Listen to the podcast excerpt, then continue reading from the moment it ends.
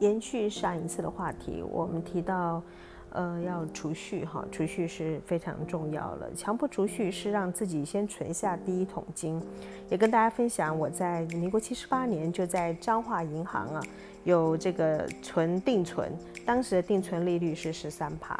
好，今天不是来谈说当时定存利率有多高，现在有多低，而是来跟大家讨论，在现在这个状况，我们可以这么说哈。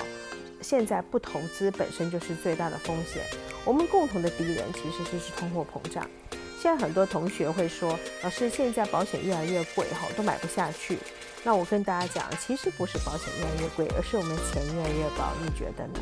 好，那么如果今天说要来谈，呃，这个投资啊，不投资就是最大风险。那同学就开始问了：“那老师，请问要怎么投资呢？怎么投资才能够安全？投资会有风险呐。”各位，我当然知道投资会有风险，可是各位，你们想过，如果你现在就不投资，啊啊，你不投资的时候，你你把钱放在银行，什么都不做的时候，我可以告诉你，就四个字，必死无疑。为什么？因为钱是越存越少，越存越薄。那么你投资，你还有机会变多，OK？有机会变多，当然也有可能就不见了，啊，什么都没有，因为投资失败，好。可是我要说的。这个重点就是在你有没有具备足够的财商啊？很遗憾的，在台湾呢，我们其实整个体制内的教育里面没有把财商的部分放进去。呃，但是我们的华人就是告诉孩子说，你要好好的读书啊，你只要读了书啊，考上好的学校，那你毕业就能够找到一份好工作。那有一份好工作之后呢，以后你有好对象啊，接下来你就有好日子可以过。但事实真的是这样子吗？各位，其实一点都不是，对吧？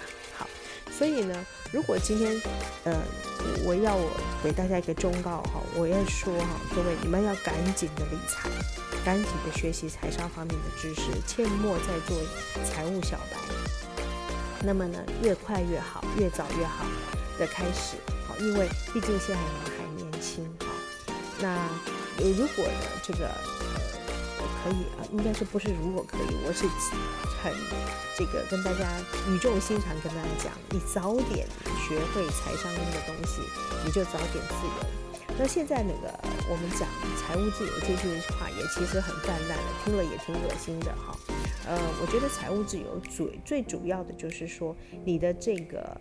被动的收入要大于总支出，也就是说，你可以不靠工作、靠劳力来换得这个你每天要吃饭的，就是为五斗米折腰好。那关于这方面的这个讯息，我想在下次的这个呃段子里头，我再来跟大家分享好吗？谢谢，今天就到这里，拜拜。